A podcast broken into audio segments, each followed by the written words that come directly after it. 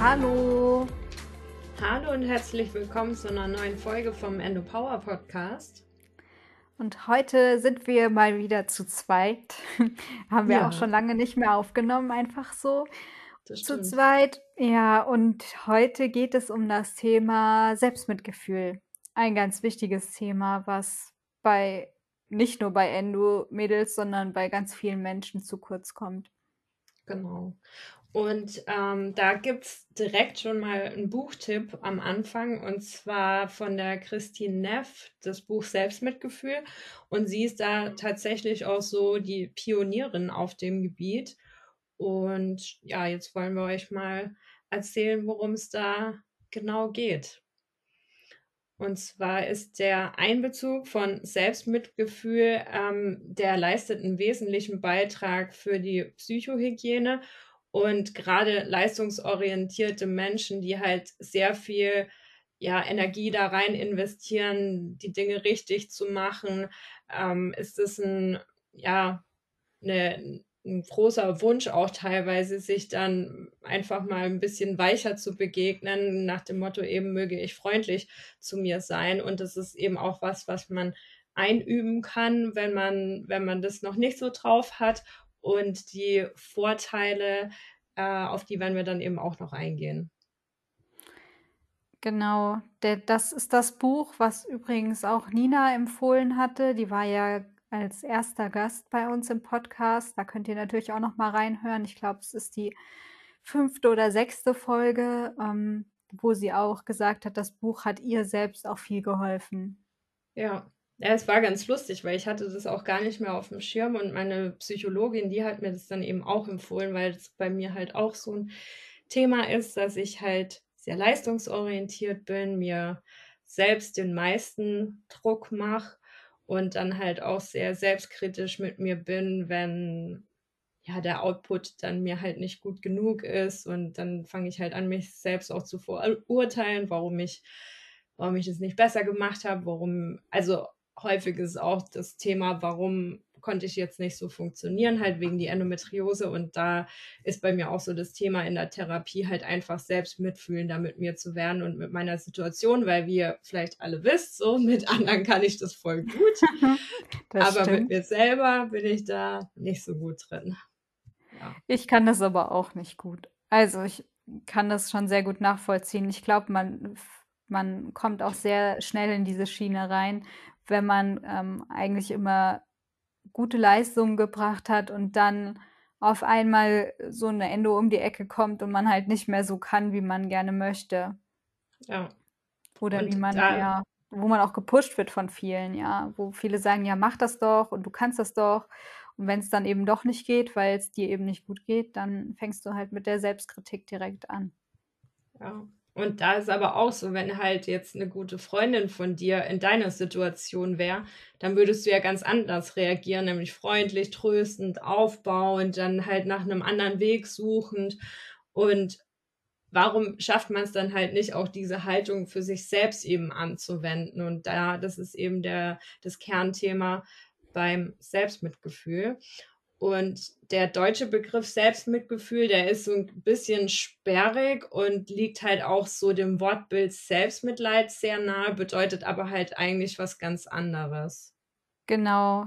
Der Bestandteil Mitgefühl ist auch nicht mit Empathie gleichzusetzen, denn Empathie zeigt die Resonanz der Spiegelneuronen, also ein genaues Verständnis der inneren Welt des anderen, die Welt des anderen so zu empfinden, als ob es die eigene wäre. Das ist von Carl Rogers. Wer ist das denn? Ähm, das weiß ich nicht. Okay. ist ein Zitat von ihm. Der hat es halt scheinbar mal definiert, was eben Empathie ist. Ach so, okay. Ist trotzdem ein schönes Zitat. Genau, also Empathie ist eben einfach dieses sich in andere hineinversetzen können, das nachempfinden können, aber das ist jetzt nicht gleich Selbstmitgefühl, weil beim Selbstmitgefühl geht es ja um mich selbst und nicht um das Mitfühlen mit anderen. Und hat deswegen halt auch, also allein schon aus der Definition Mitgefühl heraus ja eine aktive Handlungskomponente.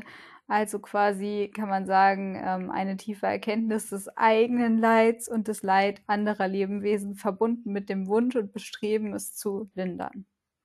Genau. Und Selbstmitgefühl umfasst dann eben unter anderem in Momenten, in denen wir leiden, eben für uns selbst so zu sorgen, wie wir es auch für einen geliebten Menschen oder für einen guten Freund, eine gute Freundin tun würden. Und zu Selbstmitgefühl gehört dann auch ein liebevoller Umgang mit sich selbst, also ein Gefühl der menschlichen Zusammengehörigkeit und Achtsamkeit. Und dieses Erlernen von Selbstmitgefühl ist halt vor allem eine präventive Maßnahme, dass wenn man dann in dieser Situation ist, dass man es eben dann auch wirklich leben kann und wirklich, ja, also sich selbst gegenüber Selbstmitgefühl zeigen kann. Umfangreiche Studiendaten haben auch gezeigt, dass größeres Selbstmitgefühl mit einer Zunahme vom seelischen Wohlbefinden korreliert aber auch mit der Abnahme von Angst, Depressionen und natürlich auch Stressreaktionen.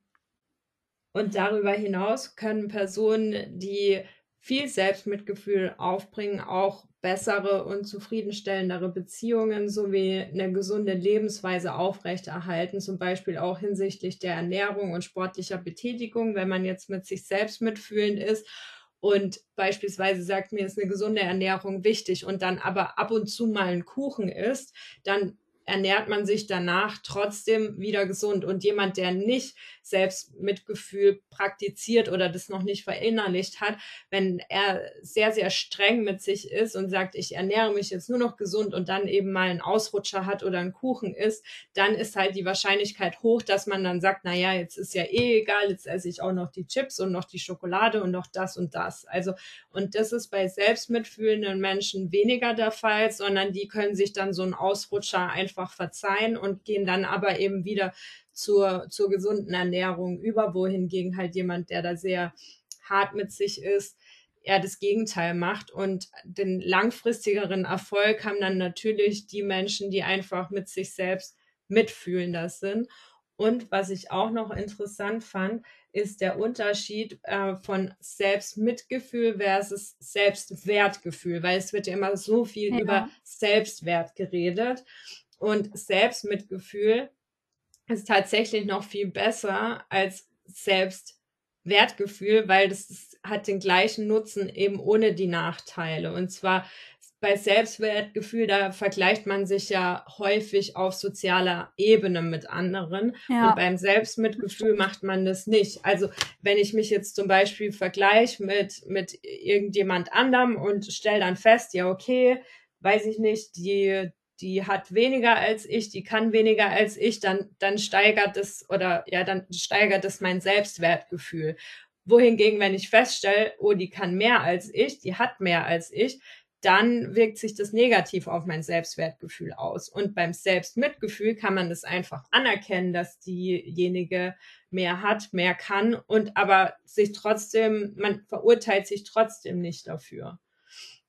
Und, und gerade das ist bei uns ja auch voll wichtig. Also wie ja. oft haben wir das, dass wir bei anderen gesunden Menschen sehen, boah, die kann das und die kann jeden Tag Sport machen und hat da nebenher noch einen Fulltime-Job und verdient deswegen mehr und dann fängt man an, sich zu vergleichen.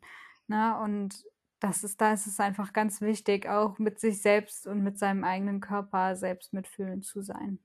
Total. Oder auch wenn jetzt andere kritisch auf einen reagieren. Da gibt es in dem Buch auch ein schönes Beispiel. Da ist eine alleinerziehende Mutter, so wie du sagst, die hat ganz viele Bälle zu jonglieren und trifft sich dann abends zum, zum Theater mit Freunden und will davor halt für die Kinder noch kochen und vergisst dann die Spaghetti. Die sind am Ende halt dann komplett matschig wie Kartoffelbrei. Dann kippt sie da die Tomatensauce drauf und denkt so, ach, werden die schon nicht merken. Und die Kinder merken es aber natürlich und sagen, öh, das schmeckt eklig.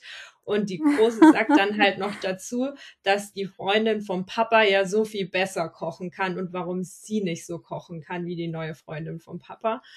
Und dann wird da halt auch gesagt, so ja, jetzt könnte man halt irgendwie total gekränkt sein oder ausrasten und der Tochter halt irgendwas vor den Latz knallen, dass sie halt das nächste Mal dann selber kochen soll. Oder so hat dann jetzt die Frau in dem Beispiel reagiert. Sie hat gemeint, ja, es tut mir leid, dass ich's Essen hab, äh, dass ich's Essen versaut habe. Bestellen wir halt einfach eine Pizza. So, und daraufhin haben die Kinder sie total gefeiert und haben, haben gemeint so, ach, ja, du bist so cool und bei der neuen Freundin, da dürfen wir nie Pizza essen, da gibt es halt immer nur so gesunde Sachen. So, und das ist dann halt auch einfach selbstmitfühlen, zu sagen, okay, ich habe zwei Kinder, ich bin ähm, alleinerziehend und ähm, ich vergleiche mich jetzt nicht mit der neuen Freundin von meinem Ex-Mann, sondern bin mitfühlend mit mir und gucke halt, wie ich das, wie ich das Beste daraus machen kann. Und das finde ich sind halt so Beispiele, ähm, wo man dann einfach sieht, so, okay, das kratzt jetzt nicht an meinem Selbstwertgefühl, sondern ich, ich bleibe bei mir und ich finde eine Lösung für das Problem. Ja, und vor allem gerade in so einer emotionalen Situation, das ist ja nun mal schon sehr emotionsgeladen dann in dem Moment. Da gehört doch einiges an Übung dazu, dass dann also dann auch einfach so zu reagieren. Deswegen ist es auch wichtig, dass man es eben vorher übt und nicht denkt, ja, in der nächsten Situation, da da werde ich dann selbst mitfühlend mit mir sein, sondern, äh, sich vorher schon dazu dis disziplinieren, dass man das regelmäßig übt. Ja. Genau. Und das, was du jetzt eben auch sagst, normal verfällt man da eben in Zorn und Leute, die ein hohes Selbstmitgefühl haben, die ähm, haben auch seltener dann Zorn als Mittel zur Ego-Verteidigung, weil mich greift jemand an, so ich kann nicht kochen und okay, logische Konsequenz, man, man schießt halt zurück und wird zornig. Aber wenn man da einfach mitfühlend mit sich bleibt, weil an sich ist der Fakt so, okay, du hast die Nudeln verkocht, ist ja jetzt noch nicht so schlimm, kann ja jedem passieren, aber das dann halt in, in, im Vergleich gesetzt wird mit, mit der neuen Frau, das ist dann natürlich ja, genau. total kränkend. Und da dann so bei sich zu bleiben, das, das, ja, da braucht man schon sehr viel Übung für. Und Selbstwert ist dann ähm, auch viel abhängiger von externen Faktoren, wohingegen halt Selbstmitgefühl sich immer auf sich selber bezieht. Und Selbstwert findet halt auch nach wie vor ganz viel im Außen statt. Und man hat eben auch festgestellt, dass Menschen mit einem enormen Selbstwertgefühl oder die sich sehr viel auch damit beschäftigen, teilweise auch zum äh, Narzissmus neigen. Und das ist, wenn man selbst mitfühlend ist, dann bedeutet das nicht gleich, dass man Narzisst ist, weil Narzissten müssen ja auch ihren Selbstwert immer wieder aufladen, indem sie andere runtermachen oder sich bestätigen lassen, wie toll sie sind. Ja.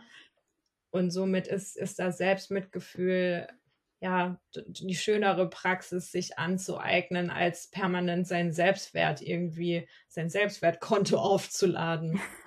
Das stimmt.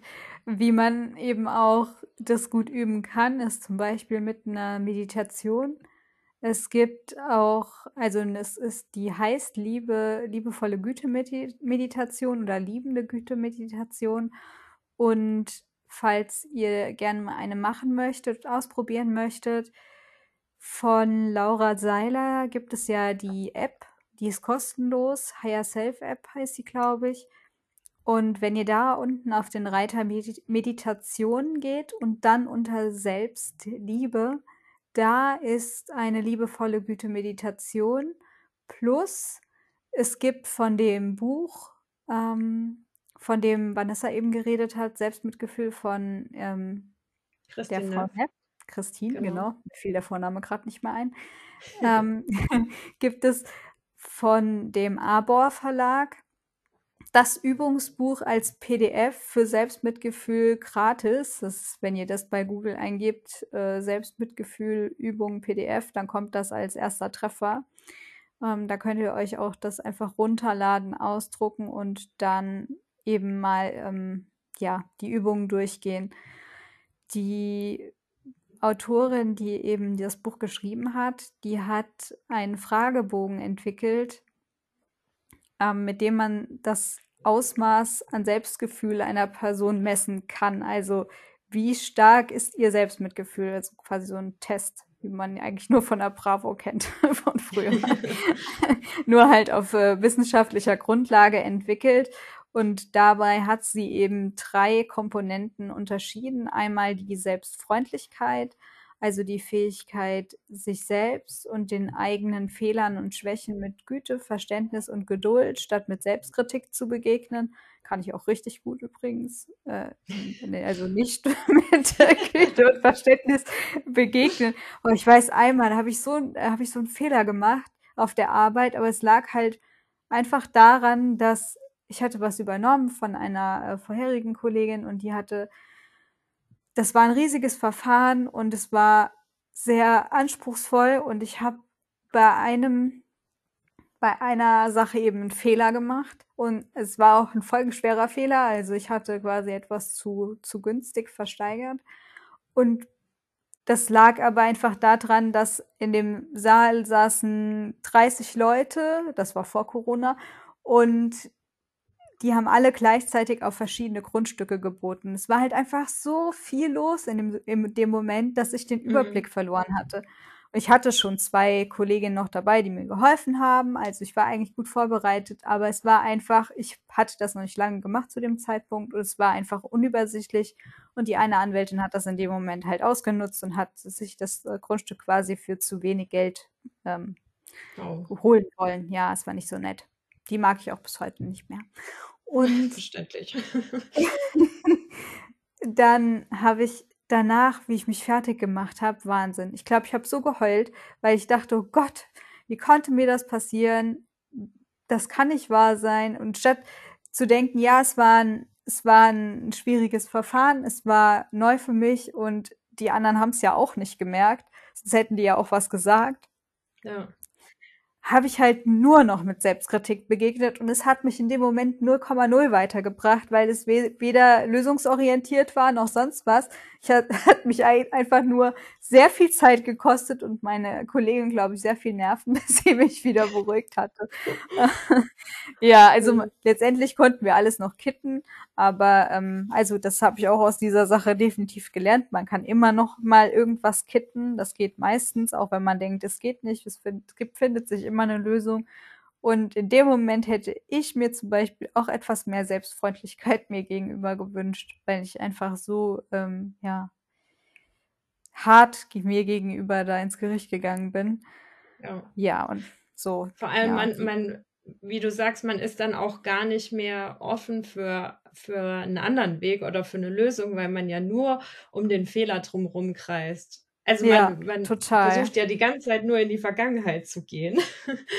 ja, natürlich. Überlegt, ja. wie man es gemacht hätte, wenn man es vorher gemerkt oder gewusst hätte. Aber es ist ja jetzt schon passiert. Also es ändert ja nichts, immer und immer nee, wieder darum zu kreisen, genau. dass man das jetzt halt einfach falsch gemacht hat. Ist mir danach auch nie wieder passiert. Aber ändern konnte ich es ja in dem Moment eh nicht mehr. Deswegen ist es halt einfach wichtig, dass man sich da das ab und zu mal bewusst macht. Ja. Die äh, zweite Komponente, die ähm, die Frau Neff in diesem Fragebogen mit aufgenommen hat, ist die geteilte Menschlichkeit. Und das bedeutet, dass äh, negative Erfahrungen als ganz normaler Teil der menschlichen Existenz erkannt werden und nicht als etwas, was die eigene Person von anderen trennt und unterscheidet. Also im Prinzip schlechte Erfahrungen gehören dazu. Ja, oder und, auch Fehler machen äh, gehört dazu. Ja, Fehler machen gehört dazu. Wir sind keine Maschinen. Ne? Genau, aber das ist halt auch so was, das wird, also ich weiß jetzt nicht, wie es in anderen Ländern ist, aber zumindest in, in Deutschland, in der Schule, im Beruf, es ja. gibt halt nur die, es gibt halt nur diese Null, Null Fehler-Toleranzquote. So. Ja, es gibt nur schwarz oder weiß. Ja, ja, also man, man lernt ja auch nicht damit mit Fehlern umzugehen oder jetzt auch mit Nein eine Leider schlechte nicht. Note ist halt eine schlechte Note und eine verkackte Arbeit ist eine verkackte Arbeit. Da kriegst du halt auch nicht nochmal die Möglichkeit, das nochmal neu zu schreiben, sondern wenn du da halt einmal, weiß ich nicht, nicht gelernt hast oder mal egal, keinen Kopf gehabt, Jungs im Kopf, ich weiß es nicht, dann, dann ist es halt, dann ist der Zug halt abgefahren. Und das finde ich halt auch schade an Schule, dass das halt so weit weg von der Realität ist, weil im echten Leben kann man ja meistens dann doch nochmal nachjustieren, das Ruder umreißen. Ja. Ne? Und aber dadurch waren wir halt schon so daran gebracht, so ja, du darfst dir keine Fehler leisten. Fehler machen nur die Schlechten. Ja, das stimmt. Dumm. Also ich, ich denke, dass man das Schulsystem in dem Sinne nicht ändern kann, aber was man bestimmt machen könnte, sind ein paar sinnvolle äh, weitere Fächer einzuführen. Ja. Wie zum ja. Beispiel Selbstmitgefühl oder Achtsamkeit oder ja, all sowas, was bei den äh, Schülern leider überhaupt gar keine Beachtung findet im Lehrplan.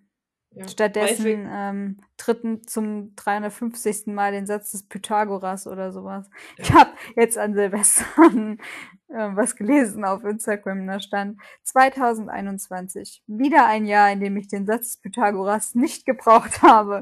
Ja, habe ich mir gedacht, ja, das fühle ich so sehr. Tatsache. Tatsache. Und es war doch, hat, unser Lehrer hat einmal gesagt, wenn, wenn wir, wenn ich dich nachts weg und, oh, und du noch im Halbschlaf bist, dann musst du das aufsagen können.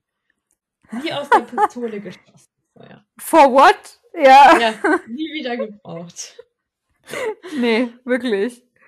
So unnötig. Ja, ja aber das, das stimmt. Das stimmt. Beim, oft macht man sich ja auch, oder oft hat man sich ja auch für die schlechte Note nur fertig gemacht, weil andere eine bessere hatten. Und wenn jetzt dann Richtig. aber die, die, die Freunde genauso abgekackt haben oder die Leute, die einem wichtig waren, dann war es irgendwie auch nicht so schlimm, wenn man eine schlechte Note hatte. Ne? Dann konnte man auch heimgehen und sagen, ja, die und die, die hatte aber auch eine schlechte Note. Aber wenn die eine gute hatten, ja. dann hat man sich direkt als Loser gefühlt. Ja, okay, die haben es ja auch hinbekommen. Oder die bestimmte Person hat es sogar hinbekommen, die sonst gar nichts hinbekommt. Und dann, dann fühlt man sich noch schlechter. Ja. Und das ist halt auch wieder nur so dieses Vergleichende im Außen stattfinden und nicht bei sich sein. Ja, bei mir wurde das aber auch total gefördert. Also bei mir wurde auch gesagt, wenn ich jetzt eine 3 hatte, ja, wie viele Leute hatten denn eine 2? Und wie viele Leute hatten eine 1? Ja, dann ging's doch. Warum ging's denn bei dir nicht? Also bei mir wurde das schon, äh, also ich wurde tatsächlich so erzogen, ne? Das kam nee, ähm, bei uns schon echt krass raus. Mein Bruder hat das irgendwie äh, gut umschifft. Ich weiß nicht, wie er das hingekriegt hat. Also er war, glaube ich, sehr resistent, was das anbelangt. Aber bei mir hat das echt Wirkung gezeigt. Also. ja. ja. Nee, das war bei mir Gott sei Dank nicht so. Da war es eher so, oh Gott, was haben die anderen? Jetzt meine Eltern, die haben mich das selten irgendwie, also auch so nicht für fertig gemacht. Ich war so schlecht in Mathe. Oh Gott, was meine Mama mit mir zur Nachhilfe ja, gefahren ist. Ich war auch schlecht in Mathe. Hat. Gott. Ja. Also teilweise dreimal die Woche. Ich war erst in der Oberstufe als als man mit den allen anderen in einem Kurs war, die auch nicht gut in Mathe waren, da habe ich das erste Mal gute Noten in Mathe gehabt. Ah, okay. Vorher nie. Bis zur zehnten Klasse hatte ich echt durchgehend Nachhilfe.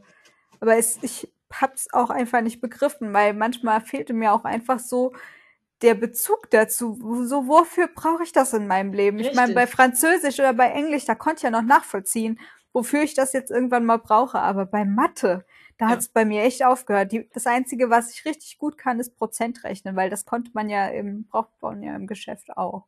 Ja. Also, wenn es 10 Prozent gibt, das geht bei mir zack, zack. Das, zack, zack. zack, zack. Shoppen sparen.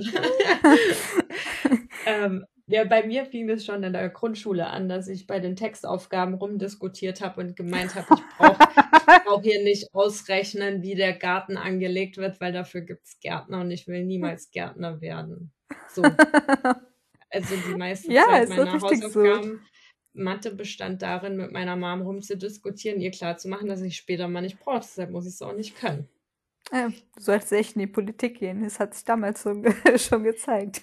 Ja, ich habe noch nie was gelernt, gerne oder freiwillig, wo ich davon überzeugt war, dass ich das nicht brauche. Ja, das stimmt. Das stimmt. Ich finde auch jetzt in dem, in dem zweiten äh, Studium, da haben wir ja wirklich nur das gelernt, was wir auch brauchen. Und das ist eine ganz andere Nummer. Also ja. da, da lernst du ja so reduziert und du weißt, ich muss das später auch können. Ja. Und dann denkst, also dann ist das für dich gar nicht so in Frage gestellt, oh, muss ich jetzt wirklich zuhören, ne?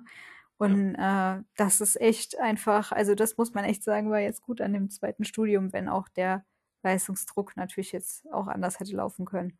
Ja. ja, bei mir war das im Grundstudium so, dass ich da, oh, Gott, fand ich das ätzend, weil da war ich auch so, okay, das muss ich jetzt nur lernen, damit ich den Rest vom Studium, der dann cool ja, wird, ja, genau. mitmachen darf. Aber das brauche ich auch nicht unbedingt und ich finde es langweilig und ätzend. naja. Ah ja. Jetzt sind Nun wir ein gut. bisschen abgedriftet, ja, aber. Ein bisschen. ähm, drittens hast du. Genau. drittens äh, haben wir noch die Achtsamkeit im Umgang mit negativen Emotionen und Gedanken, also die Bereitschaft, diese zu akzeptieren, anstatt sie zu unterdrücken oder äh, sich eben übermäßig mit ihnen zu beschäftigen oder zu identifizieren. Also das haben wir uns quasi nicht ausgedacht, sondern das ist der dritte Punkt, den die Autorin in diesem Fragebogen eingearbeitet hat. Und das ist eben auch ein ganz wichtiger Punkt. Wir haben auch schon mal eine Folge dazu aufgenommen, warum es wichtig ist, alle Gefühle zu fühlen, mhm. eben auch die negativen. Und in dem Buch, was du mir geschenkt hast, ähm, dies, äh, letztes Jahr, da geht es ja auch ganz viel darum, also es geht Haupt, äh, also das Hauptthema ist quasi, wie Stress zu Krankheit führen kann, aber die Unterthemen sind ganz oft, wie unterdrückte negative Gefühle sich, und das ist von Studien belegt worden, dazu führen, dass eben zum Beispiel ein Krebs auftritt oder ja, andere Krankheiten, ja. ALS war da zum Beispiel auch genannt. Und ja. dass es halt wirklich erforscht wurde, dass es jetzt nicht bei, zum Beispiel bei Lungenkrebs daran liegt, dass die Leute geraucht haben, nicht, dass das Rauchen nicht dazu führen kann, aber dass eben dann noch eine zusätzliche Komponente dazukommen muss, wie eben zum Beispiel unterdrückte Wut oder ähm, unterdrückte Trauer, irgendwas, also negative Emotionen, die man quasi nicht ah. zugelassen hat. Ja. ja. ja. genau. Das mit dem Beispiel mit dem Rauchen fand ich auch heftig, weil ja, ich ähm, auch. Ähm, also ja diese Studienteilnehmer, das war eine Langzeitstudie über. Ja, über zehn Jahre oder so ging die. Ging auf jeden ja, Fall sehr lange, ja. Ich glaube sogar noch länger.